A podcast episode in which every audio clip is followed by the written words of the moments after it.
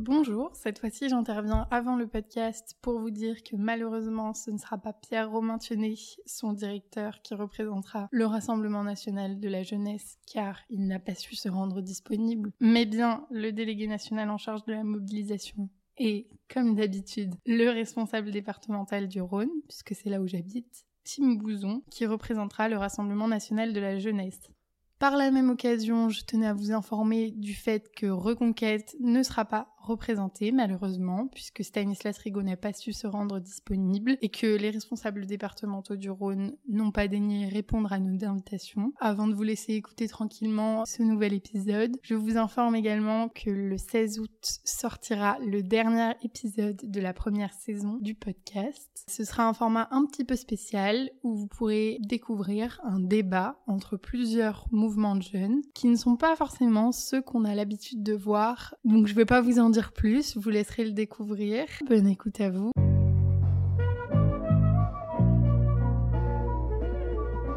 Bonjour, on se retrouve aujourd'hui avec Tim Bouzon, responsable départemental du Rassemblement national jeune. Est-ce que tu peux commencer par te présenter, s'il te plaît? Bonjour, je m'appelle Tim, je suis délégué national euh, à la mobilisation du Rassemblement national de la jeunesse et euh, responsable départemental du coup du RNJ sur le département du Rhône. Est-ce que tu peux nous raconter ton histoire, comment tu as commencé l'engagement politique? Alors moi, je me suis engagé euh, lors des municipales fin 2019, à la préparation des municipales. J'ai un ami qui s'est engagé au même moment dans un autre parti. Moi, j'avais envie de m'engager depuis déjà de nombreuses années et euh, j'ai franchi le pas. Je me suis dit je vais aller à des réunions. Donc j'ai fait des réunions publiques euh, de En Marche, des LR euh, et du Rassemblement National. Je savais déjà plus ou moins que c'était au Rassemblement National que je voulais aller. ça fait un moment que j'y réfléchissais. Je voulais quand même faire cette démarche, d'aller voir. j'ai pas été déçu. Je me suis tout de suite dit, ok, c'est bon, je vais au Rassemblement National. Je m'encarte pas tout de suite. Je décide de faire la campagne. Donc à l'époque avec Agnès Marion, qui était tête de liste au municipal à, Lyon, et de là, ça m'a plu, j'ai continué, j'ai rencontré des personnes, j'ai milité. J'étais vraiment le militant euh, un peu de base, c'est-à-dire que j'ai passé euh, mes soirées euh, et mes journées à coller, boiter, tracter. C'est comme ça que je, me suis lancé et que j'ai continué. Comment on passe d'un militant qui arrive au RN à quelques années plus tard seulement délégué national et responsable départemental? Je fais cette campagne municipale qui au final, bon, les scores, on divise notre nombre d'élus et on se prend, on peut le dire à l'époque, une raclée. On avait plus aucun élu à Lyon. Euh, on passe d'une trentaine de conseillers euh, municipaux sur le département du Rhône à trois, ce qui a vraiment été une claque. Mais moi, ça m'a pas forcément paru choquant parce que j'arrivais, donc j'avais pas eu connu en fait cette époque on avait des élus. Donc euh, moi, j'ai continué parce que j'étais sûr de mes convictions, parce que le, je me plaisais de plus en plus au Rassemblement national. Derrière, forcément, les discours de Marine qui sont assez galvanisants. Donc voilà, je continue. Je m'implique au niveau de la fédération et au niveau des jeunes. Je deviens adjoint du responsable qui était Kevin Naman à l'époque. Et au fur et à mesure, voilà, en fait, en militant, en passant par le terrain, par euh, des rencontres. Euh, le responsable a décidé de laisser sa place et on m'a proposé, voilà, que j'ai accepté. Donc je suis devenu euh, responsable départemental. À ce moment-là, c'est les élections justement départementales et régionales qui se lancent. Donc je deviens candidat, je suis troisième de liste au régional. On me fait cette chance sur le département de la Loire parce que c'est là en fait d'où je viens. On avait quatre élus sortants. Donc au final,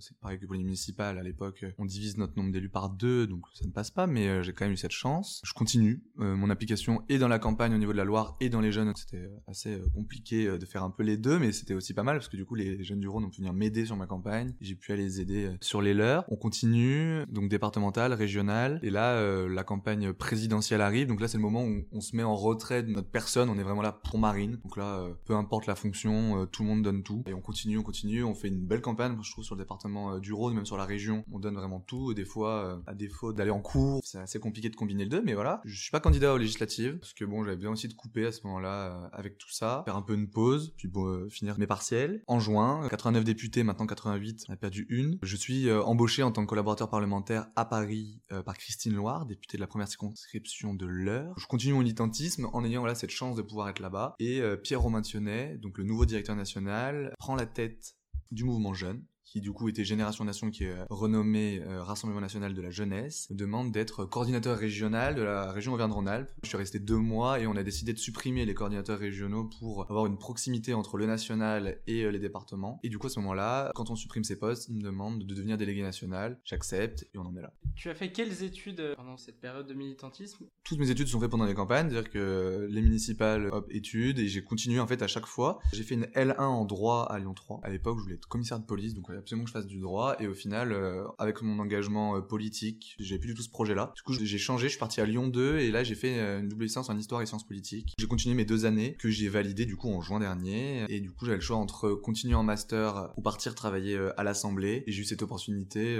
donc je suis parti, mais sans fermer l'idée de reprendre des études. Toi, aujourd'hui, tu es collaborateur parlementaire à Paris, du coup. Tu peux nous expliquer un petit peu comment ça se passe Alors, du coup, moi, je travaille pour une députée de Normandie, donc en plus, pas du tout ma région. Mais c'est super intéressant, ça permet aussi de découvrir euh, d'autres endroits du territoire et d'autres problématiques qu'on n'a pas forcément euh, de partout, en fait. Ça, c'est assez intéressant. Moi, je vais être surtout sur le législatif, donc c'est tout ce qui est rédaction des propositions de loi, des amendements, après euh, aider au niveau des interventions en commission pour les députés. C'est un peu de la gestion aussi de tout ce qui va être agenda, parce que c'est vrai que en fait, les députés, on se rend pas compte, et moi, je me rendais pas compte avant de travailler pour un député, mais on a un agenda monstrueux, ils enchaînent en permanence, et quand ils sont pas à l'Assemblée, ils sont en circonscription, ils se posent jamais. Quand ils sont en circonscription, ils enchaînent les rendez-vous, mais à l'Assemblée, c'est pareil. Groupe d'études, groupe d'amitié, commission, invitation à telle, euh, à telle cérémonie, même des fois à Paris, euh, et, euh, et, bien sûr, hémicycle siégé. Donc, donc voilà, je m'occupe un peu de, un peu de tout ça. On l'a vu dans plusieurs épisodes, les députés ont des collaborateurs donc à Paris, mais aussi des collaborateurs en circonscription. Comment est-ce que ça se passe? Parce que toi, du coup, tu l'as dit, t'es pas forcément en Normandie. Est-ce que ça va? Le dialogue arrive quand même à se faire? Moi, j'ai la chance, du coup, d'être déjà dans le parti depuis longtemps, donc de connaître pas mal de monde, pas mal de militants, et pas mal de militants sont devenus collaborateurs. Donc déjà, même en dehors de mon équipe, j'ai pas mal de liens pour discuter, pour échanger. Là, par exemple, donc l'heure, qui est le département de la députée pour laquelle je travaille, quatre députés sur cinq sont Rassemblement National, donc il y a une vraie cohésion sur le département pour mettre en place des projets, et donc euh, cohésion entre les députés, mais du coup aussi entre les collaborateurs. Et au niveau de la circonscription, alors du coup, c'est vrai que moi, je m'y rends pas énormément. Je fais plutôt le chemin dans l'autre sens euh, pour retourner euh, sur Lyon ou dans la Loire pour voir ma famille. Mais non, après, sinon, avec les nouvelles technologies aujourd'hui, c'est hyper facile de communiquer. Hein. Et ce qui est bien, c'est qu'il y a vraiment des profils totalement euh,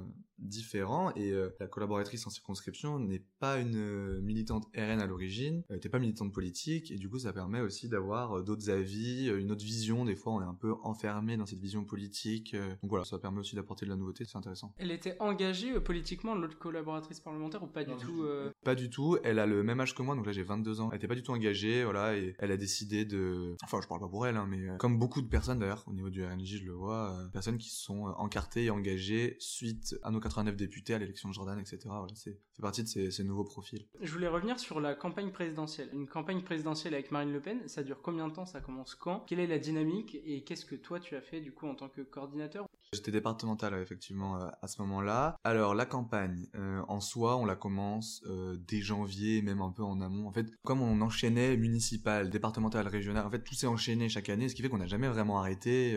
mais c'est ce qui était bien aussi. Là c'est la première fois. Bon au final j'ai un emploi, mais qu'il y a eu un an de creux sur le militantisme en tout cas au niveau des campagnes. Et c'est vrai que ça fait très bizarre quand on a une habitude d'enchaîner. Voilà, et on se pose même plus de questions. C'est bon, on y va. Il y a ça, il y a ça, il y a ça, c'est parti. Et là on se retrouve. Ça permet aussi de se recentrer sur d'autres projets ou même sur sa réflexion politique. Parce qu'en fait, quand on est sur le dur de la campagne, euh, c'est plus le moment d'apprendre, c'est le moment de réciter et de galvaniser un peu tout ça. Moi, mais c'était surtout une équipe. Donc nous, au niveau des jeunes du Rhône, on était pratiquement tous les jours sur le terrain. Alexander Nicoli, qui était le président euh, des jeunes à l'époque, a organisé énormément d'événements euh, nationaux, régionaux, et nous, on a fait tous les déplacements. Donc en fait, j'ai visité la France entière, j'ai fait pratiquement tous les meetings, à part ceux du Nord. Au niveau pécunier, c'était assez compliqué de pouvoir suivre. Mais sinon, on a tout fait. Je me souviens même plus, mais on rince le premier, qui était le lancement de la campagne. On est allé en Alsace, on est allé au Sable d'Olonne, on a tout fait. Perpignan, voilà. Donc ça, c'est sur les meetings, c'est pas forcément le cœur du militantisme, mais euh, ça permet aussi de motiver les nouvelles personnes qui nous rejoignaient. On les amène à un, meeting, passe à deux mètres de Marine Le Pen, c'est quelque chose d'incroyable. Et donc après, voilà, c'était vraiment le terrain, on a continué. Alors nous, on s'est vraiment fait sur une section jeune. Voilà, donc il y a les bus de marine qui avaient été déployés de partout en France, donc on l'a eu dans le Rhône, on a pu faire ça, organiser des actions autour. C'est vraiment tout ce qu'on a fait. Plus, on a continué au niveau des législatives, parce qu'en fait, il n'y a pas de pause entre les deux. Surtout pour un parti comme le Rassemblement National, qui est très axé sur sa candidate. Et on a fait campagne législative, certes pour les candidats qui se présentaient dans chaque circonscription, mais aussi pour Marine. C'était les candidats de Marine Le Pen. Il y avait une vraie continuité. Et donc, en fait, on s'est pas arrêté. Et on avait des jeunes qui étaient candidats. Donc, ça nous a aussi permis de continuer vraiment sans aucune pause. On sait que la dernière élection a été une élection un petit peu euh, particulière pour Marine Le Pen. Tu m'arrêtes si je me trompe. Mais euh, suite au second tour euh, de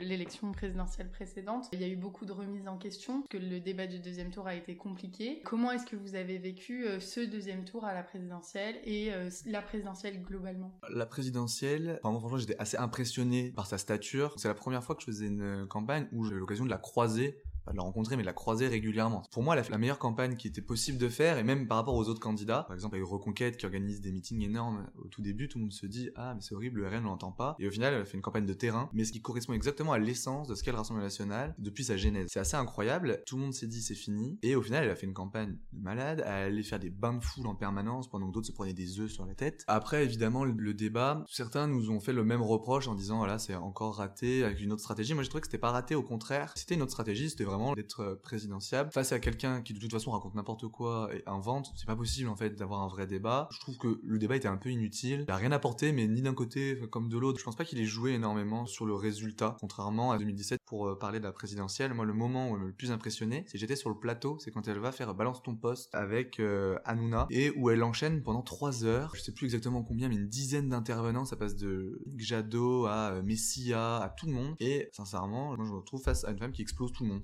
Que personne n'a rien à lui opposer. Dès que quelqu'un lui raconte quelque chose, en trois arguments, c'est fini. Et là, j'ai été vraiment impressionné de la voir. Et puis c'est vraiment cette capacité d'enchaîner, parce que c'est quand même assez euh, lourd d'enchaîner comme ça. Surtout pour elle qui a fait une campagne de terrain en permanence, à faire tout le temps euh, des déplacements. C'est le moment où j'ai vraiment été impressionné, où je me suis dit, euh, parce que c'est aussi bien de toujours se poser la question. Quand même, on est dans un parti, d'accord, on suit, il y a une ligne, etc. Mais toujours se poser la question de est-ce que toujours à ma place? Sans dire est-ce que je veux partir, mais est-ce que j'ai toujours envie de militer pour ces idées, pour ce parti, etc. Et ça fait partie des moments clés dont on se souvient, je me dis, ouais, j'étais à ma place et je suis hyper fier d'avoir fait ce que j'ai fait pour cette personne.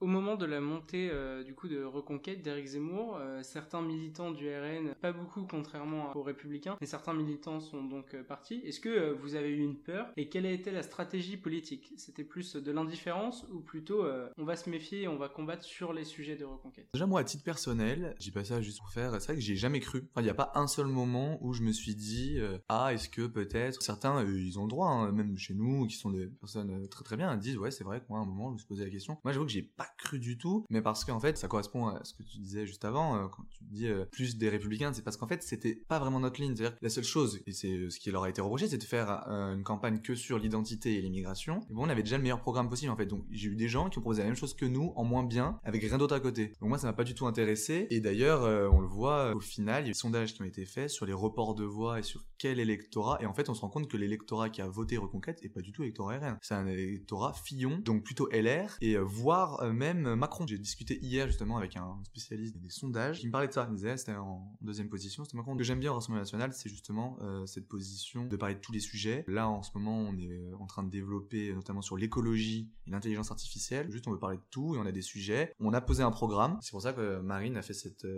campagne sur d'autres sujets aussi. Concernant les mouvements jeunes, tu viens de me dire que euh, vous parlez d'écologie, euh, d'intelligence artificielle. L'éducation populaire qui est très connue dans les mouvements jeunes, et d'ailleurs c'est l'essence même des mouvements jeunes, comment vous le pratiquez? Comment ça se déroule? Il y a eu un changement de génération-nation au Rassemblement national de la jeunesse, et alors si ça ne change rien sur euh, les convictions, ou quoi que ce soit, ou même sur la ligne. C'est Pierre Romain, du coup, qui a repris le mouvement avec de nouveaux moyens. Et donc là, on est vraiment en train de mettre en place plein de choses, au niveau du RN comme du RNJ. Au niveau du RN, il y a le campus Emera qui a été lancé, donc c'est une plateforme vidéo où chaque adhérent peut avoir accès avec des vidéos sur plein de sujets, pas forcément, euh, comment dire, programmatiques, sur de l'information, sur des auteurs, sur plein de choses. Derrière nous, on a organisé les forums à Paris qui sont en fait retransmis dans toute la France, c'est-à-dire qu'on crée un lien, on est en visioconférence, qu'on envoie à tous les responsables départementaux, qui eux-mêmes l'envoient à tous leurs militants, les militants qui veulent se connectent. On fait même remonter des questions dans le chat pour pouvoir euh, échanger. Derrière, il y a les formations des adhérents qui ont été mis en place par le Rassemblement National, suite euh, à la volonté de Jordan, mais du coup qui sert aussi au RNJ. Et en fait, on n'a pas de structure propre au niveau du RNJ, contrairement à d'autres partis. Je sais que euh, Reconquête, il y a une adhésion GZ. Je crois qu'il y avait aussi ça chez Renaissance avec une adhésion pour euh, les jeunes. Nous, on n'a pas du tout ça, c'est la même structure. C'était une volonté dès la création euh, du Front National à l'époque de pas faire différence. Ça fait partie vraiment intégrante de la chose. Rien n'empêche après d'organiser des formations. Donc c'est une stratégie commune qui est vraiment en train de se développer en ce moment et c'est super intéressant. Par exemple, moi je suis formateur pour des fédérations et donc bah, demain j'ai dans l'un formé les adhérents de l'un voilà sur différents thèmes. on a six modules. On revient sur l'histoire du parti, notre ligne politique, des explications sur par exemple, l'Europe, l'économie, tout ça, les figures qui ont créé le mouvement. Tu parlais tout à l'heure euh, notamment d'application de cette euh, jeunesse numérique, entre guillemets, est arrivée avec euh, la présidence de Jordan Bardella ou c'est quelque chose qui se faisait déjà avant? C'est vrai que quand on a un président de parti qui a 27 ans, c'est sûr que ça, ça bouleverse un petit peu les choses, peu importe le parti d'ailleurs. C'est lui qui a eu cette volonté de mettre en place tout ça pour des moyens tout simplement pratiques et économiques. On peut pas organiser non plus des formations toutes les semaines avec tout le monde, que c'est impossible. Après, c'est c'est aussi à nous, et moi je le vois au niveau de Lyon, on va essayer de le mettre en place, d'organiser aussi des forums qui seront décentralisés de Paris pour pas avoir, ça se passe à Paris, pas parce qu'il y a une volonté de faire Paris, parce qu'il y a le siège tout simplement, et que du coup il y a des locaux, hein. c'est juste ça. Je posais cette question parce que souvent on parle de la stratégie euh, numérique des insoumis. À droite, euh, c'est vrai qu'avec euh, Reconquête, on s'est rendu compte que la stratégie politique, médiatique, et notamment sur Internet, est possible aussi à droite. Et c'est vrai qu'on reprochait à la droite et l'extrême droite globalement d'avoir un peu de retard. Retard que le Rassemblement national a rattrapé quand même ce que Jordan Bardella, d'un point de vue communication numérique, est très bien. Ça fait forcément écho à Twitter, on le voit, et ça s'est vu pendant les présidentielles. en fait, on voyait Reconquête de partout sur les réseaux. Ils ont été très forts, ils ont mis une vraie politique numérique. C'était super, hein, mais en fait, on sortait. Je, je, je, posais mon téléphone à côté, je parlais de Reconquête, et en fait, trois quarts des gens, personne ne savait même ce que c'était au tout début. Là, mais qui sont ces gens? Et en dehors d'Éric Zemmour, personne ne connaissait, à part très localement, quand il y a eu des, comment dire, des transfuges du Rassemblement National, on connaissait les gens, mais sinon personne ne savait qui étaient, euh, qui étaient ces personnes. Et euh, la France Insoumise aussi est très forte sur les réseaux. On voit leurs députés font une intervention, dix minutes après, il y a déjà la vidéo, les sous-titres, les machins, les flashs dans tous les sens. C'est vrai, ils sont très bons. Après, faut voir comment l'appliquer et comment avoir un réel intérêt politique, parce que nous, notre but, c'est quand même d'accéder au pouvoir et pas juste de se faire plaisir pour faire une vidéo à la Louis Boyard. Et euh, concrètement, l'électeur, il est pas au courant de la vidéo de Twitter qui a fait 20 000 vues. Euh. Puis en plus, il s'en fout complètement. C'est-à-dire qu'il veut savoir son pouvoir d'achat, sa sécurité, et qu'on lui apporte l'information dans sa boîte aux lettres en concret. Le truc sur Twitter, il s'en fout et puis il le verra jamais. Hein. Puis c'est les mêmes mecs qui vont regarder en permanence la chose. Après, il faut aussi, hein. Jordan fait ça extrêmement bien. Nous, on essaye sur les réseaux de communiquer énormément sur nos actions militantes. Derrière, on sait très bien que euh, c'est pas ça qui va rapporter des voix. Hein. Globalement, la stratégie numérique, c'était plutôt, euh, surtout au début, pour toucher un public plus jeune, mais c'est vrai effectivement aussi que d'un point de vue euh, algorithmique, on a toujours les mêmes recommandations et c'est en fonction de nos centres d'intérêt. Donc c'est vrai que c'est plus compliqué d'aller chercher un électeur sur les réseaux sociaux. Et puis surtout, au niveau des algorithmes, ça me fait penser à TikTok. Effectivement, il y a énormément de vues. Jordan fait des millions de vues dessus et c'est très bien. Mais on l'a vu au niveau de l'Assemblée, on a travaillé sur ça, sur les moyennes d'âge des utilisateurs TikTok. Et il s'est avéré qu'en fait, on était plus proche de 13 ans que de 21. Donc, ce qui veut dire qu'en fait, c'est des gens qui ne votent même pas en plus. Donc, euh, Mais est-ce que pour un parti comme le Rassemblement National, qui est, on va dire, en, ascension hein, quand même, euh, globalement, c'est pas justement quelque chose d'intéressant? On n'en a pas trop discuté avec les autres, mais les municipales sont un peu éloignées et les échéances électorales sont un peu éloignées. C'est le moment où les mouvements jeunes vont faire euh, des adhésions au lycée pour en fait avoir des primo-votants euh, aux prochaines élections. Est-ce que justement ça n'a pas cet intérêt-là d'utiliser les réseaux sociaux et la stratégie numérique, même si elle paye pas euh, à court terme, sur le long terme, ça peut être intéressant? bien sûr. Mais après, en fait, on peut même l'appliquer à toute la société, à notre échelle. C'est-à-dire que le Rassemblement national, notre vrai problème, c'est pas tant les idées, etc. Parce que c'est ce que je dis à chaque fois, c'est si on faisait un vote juste sur le programme, je pense que Marine serait au pouvoir depuis 2017. Si on faisait juste au programme, parce que quand on demande, en fait, à chaque fois, les gens sont d'accord sur tout ce qu'on dit. Par contre, on me dit RN, ah, c'est horrible. Donc en fait, c'est plus une politique de normalisation, mais pour tout le monde. C'est-à-dire qu'autant pour les seniors que les adultes, les jeunes actifs et que les jeunes. Il faut que tout le monde nous voit. Donc effectivement, et sur les réseaux, c'est hyper important pour ça effectivement pour avoir des primo-votants, mais même pour tout le monde. Et c'est pareil, euh, elle est coller des affiches, euh, on peut se dire, voilà, ça sert à grand chose. Effectivement, je pense pas que énormément de personnes se disent, ouais, j'ai vu une affiche, c'est bon, je vote pour euh, cette personne, parce que sinon elle va changer d'avis très régulièrement, parce qu'il y a des affiches de partout. Mais par contre, on le voit à Lyon, moi je me souviens le soir des présidentielles, jusqu'à 23h59 les vendredis, on peut coller. Les équipes des Insoumis, par exemple, collaient de partout. Mais partout, partout, ils collaient sur des poubelles, collaient sur des portes d'immeubles. On est allé à Croix-Rousse, à Troyes,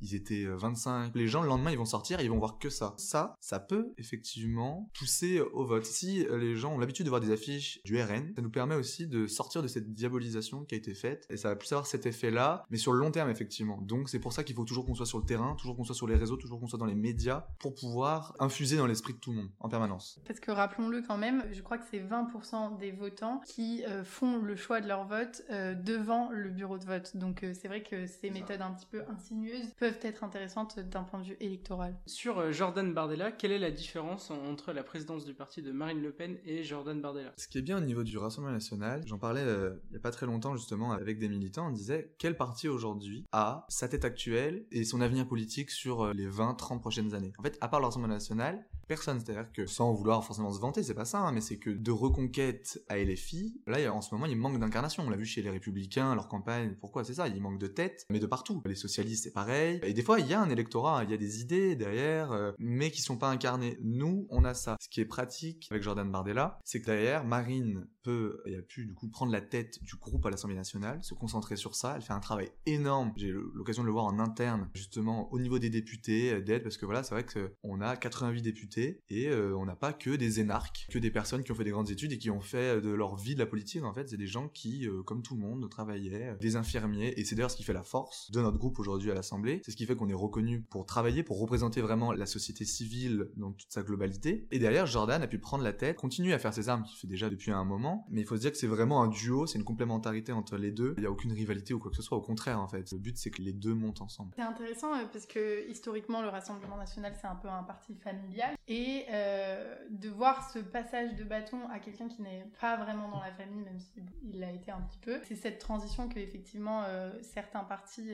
ont un petit peu de mal à faire, notamment en ce moment. Comment dans les années à venir ça va évoluer au Rassemblement national. Ça paraît logique pour tout le monde que ce soit euh, Jordan qui prenne la suite. Est-ce que vous avez déjà des idées de la temporalité ou pas du tout? On laisse faire et on verra. Pour l'instant, Jordan est très jeune, donc par exemple, la question que tout le monde pose, c'est au niveau des prochaines présidentielles, etc. Euh, non, Jordan Bardella sera pas candidat aux prochaines présidentielles, et je pense pas qu'il en ait l'envie actuellement, même pour lui, euh, malgré tout le talent qu'il a, il a encore plein de choses à apprendre, je pense, pour pouvoir vraiment être le meilleur homme politique possible, qui sera, j'en suis sûr. Quelle est la temporalité? Euh, Non, mais on sait pas en fait. Pour l'instant, on continue comme ça. Marine a voulu transmettre le flambeau pour aussi faire taire les accusations, ou en tout cas les critiques qu'il pouvait y avoir. Derrière, elle est toujours là, il hein, y a aucun problème. Ce qui est bien, c'est que avec Jordan à la tête du parti, c'est pas que Jordan qui est arrivé, c'est aussi une des nouvelles équipes autour. Donc on voit, il y a Alexandre Loubet qui prend la tête des élections euh, européennes, qui sort du lot. Euh, et il y a pas mal de profils comme ça. Bah, Pierre Romain qui était collaborateur de Jordan euh, au Parlement européen, qui aussi sort. Voilà, donc c'est de nouveaux profils brillants qui viennent s'impliquer dans le parti. Donc vous laissez faire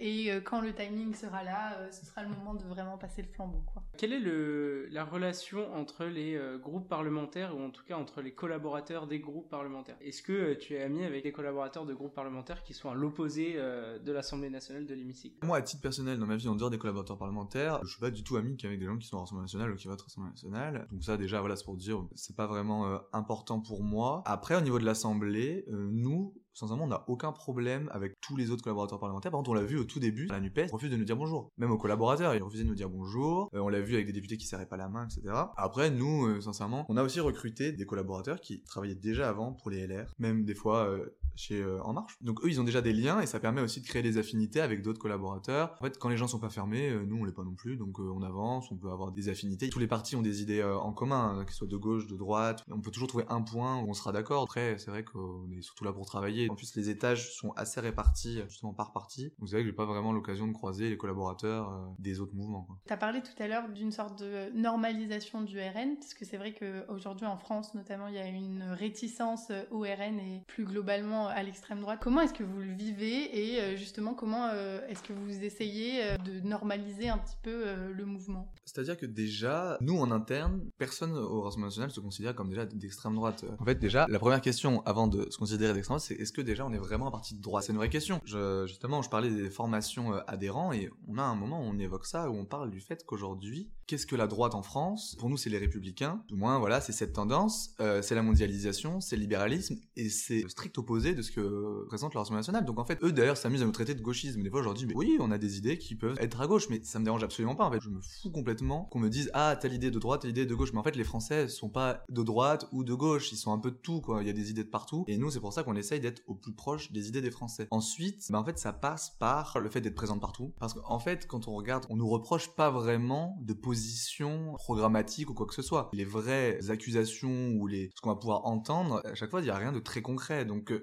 c'est rester ferme sur nos idées, les développer le plus possible, avoir des orateurs et des personnes qui euh, vont permettre de partager ces idées euh, dans les médias. On parlait tout à l'heure des nouvelles figures du Rassemblement national avec Jordan, mais euh, moi j'en vois trois là comme ça, avec Julien Audoul, Laure Lavalette, enfin même plus, Laurent Jacobelli, etc. Tous ces gens qui sont dans les médias, ou Jean-Philippe Tanguy qui a été surmédiatisé, et toutes ces personnes font partie de... C'est même pas vraiment une stratégie, en fait c'est juste ce qu'on est, quoi. on développe ce qu'on est, on continue nos idées, et puis c'est vrai que ça marche mais il euh, n'y a pas une volonté de dire ah oui, il faut qu'on soit moins ceci que moins cela. En fait, on a continué. Une fois, on s'est aussi posé la question que pensent les Français? La députée pour laquelle je travaille sur une question où elle a du mal à se positionner, elle sait pas vraiment. Euh, et bah, elle décide de prendre un panel de 200, 300 habitants de sa circonscription et elle les appelle elle-même, elle veut que ce soit nous, et elle va appeler les 300, elle les tire au sort, et elle va leur demander leur avis, et en fonction, elle va se positionner, même si c'est pas forcément ce qu'elle pense. Je trouve que c'est vraiment ce qu'on est, quoi. C'est vraiment essayer d'être au plus proche du peuple et de ce que veulent les Français. Et du coup, ça fait écho, je voulais dire, quand je parlais du fait que déjà on n'était pas forcément de droite, il faut aussi se rappeler que le Front National et Rassemblement National ont aussi fait leur début, même en 2012, hein, c'était contre justement ce qu'on appelait l'UMPS, contre les partis traditionnels. C'est vrai, il y avait un moment, c'était les éléments de langage de Marine à l'époque, et voilà, c'est vraiment construit en opposition à la mondialisation. Et d'ailleurs, ça fait écho ce dont on parlait tout à l'heure sur l'écologie, et en fait, quelle est la position la plus écologique aujourd'hui qu'on peut avoir? Ben, En fait, c'est s'opposer au libéralisme et à la mondialisation. Et en fait, tout se rejoint, et on essaye vraiment d'avoir une boucle sur toutes nos idées, c'est-à-dire qu'il euh, faut qu'elles soient toutes cohérentes, et c'est assez compliqué parce qu'en fait, un parti comme le Rassemblement National n'avait pas eu d'élus à l'Assemblée à ce niveau-là, donc n'avait pas eu l'occasion d'aller travailler sur tout un tas de sujets qu'en fait, en dehors des députés, personne n'a travaillé dessus. C'est normal, hein. il y a des choses qui paraissent minimes, mais en fait, c'est super intéressant pour les gens. Là, on travaille dessus, donc ça nous permet aussi d'étoffer euh, nos idées, de réfléchir, d'avoir une réflexion et de dire, ah bah peut-être que sur ça, il faut qu'on se réadapte, parce qu'en fait, on n'avait pas forcément tout vu, on n'avait pas les moyens, les rapports, les ceci et cela, et là, ça nous permet vraiment de travailler dessus, c'est super intéressant. Pour parler un petit peu plus euh, du RNJ, comment est-ce que vous êtes organisé en interne? Donc, tu nous as dit tout à l'heure que euh, ça avait un peu changé depuis la dernière élection. comment ça se passe? Comment est-ce que vous travaillez? On va prendre à maintenant là où on en est. Donc, Pierre-Romain Thionnet est le directeur national du Rassemblement national de la jeunesse. Il a comme adjointe Océane Valentin, qui travaille pour euh, Sébastien Chenu en tant que collaboratrice euh, parlementaire. Eux, c'est les deux directeurs. Et il y a trois délégués nationaux, qui sont donc Emma Minot, qui est responsable des fédérations, Clément Van der Zwin, qui lui s'occupe de la communication, qui travaille aussi euh, au Rassemblement national, et du coup moi, qui m'occupe de la mobilisation. Et du coup, à nous cinq, notre première mission, c'était déjà de faire l'état des lieux de où en était le Rassemblement national de la jeunesse. On s'est retrouvé avec des cadres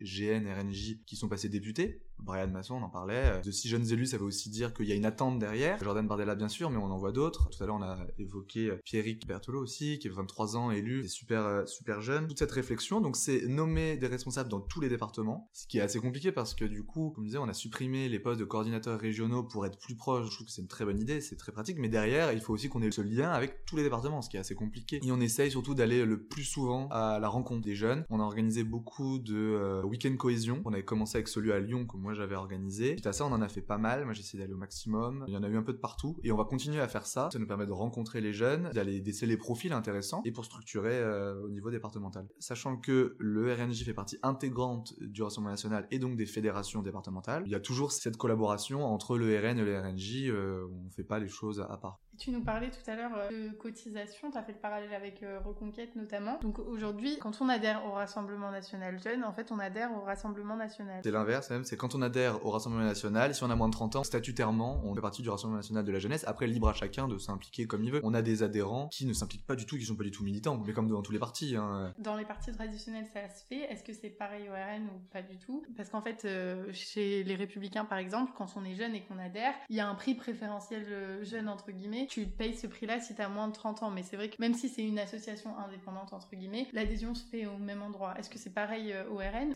C'est pareil. L'adhésion, y a 10 euros aujourd'hui pour les jeunes. Les prix ont été descendus euh, suite à l'élection de Jordan. On a énormément de jeunes qui ont adhéré. En fait, ça s'est vraiment fait en trois phases. Donc les présidentielles déjà. Donc voilà, ça c'est normal. En hein. toute campagne, les gens adhèrent parce qu'ils s'intéressent plus à la politique. Derrière, il y a les 89 députés qui sont élus, ça derrière tout le monde se dit boum, j'adhère. Et ensuite l'élection de Jordan qui a aussi été euh, un palier très important des adhésions jeunes et on le voit à chaque fois. Euh, et là ça continue, c'est-à-dire qu'on a des adhésions tout le temps. Ça a été assez euh, impressionnant et vraiment ça continue et on a des sections qui sont montées dans des départements où on n'aurait pas forcément cru. Il y a des départements où je sais que du coup, bah, comme je m'occupe de la mobilisation, j'ai souvent des responsables jeunes de certains départements. C'est compliqué quand toutes les villes sont à une heure et demie de voiture, quand il y a trois militants d'un côté, trois militants de l'autre pour se rejoindre. Enfin voilà, ils vont pas faire euh, trois heures de voiture pour aller coller une heure et demie. c'est pas possible. Ça coûte cher. Voilà, donc ça que c'est plus compliqué. Historiquement, c'était vraiment ce parti militant euh, disait euh, des petites gens qui allaient se mobiliser contre les élites. Tout début, c'est quand même ça, et on, essaye. Et même là au niveau du RNJ, de garder. Ce qui est compliqué, ça s'embourgeoise un peu forcément sur, mais pas forcément côté financier, hein, mais sur le côté voilà, bon, parce que j'ai envie d'aller coller, etc. Voilà, moi j'ai fait toute la campagne sous les ponts, la machin. Mais on essaie vraiment de garder cette âme militante qui a été l'âme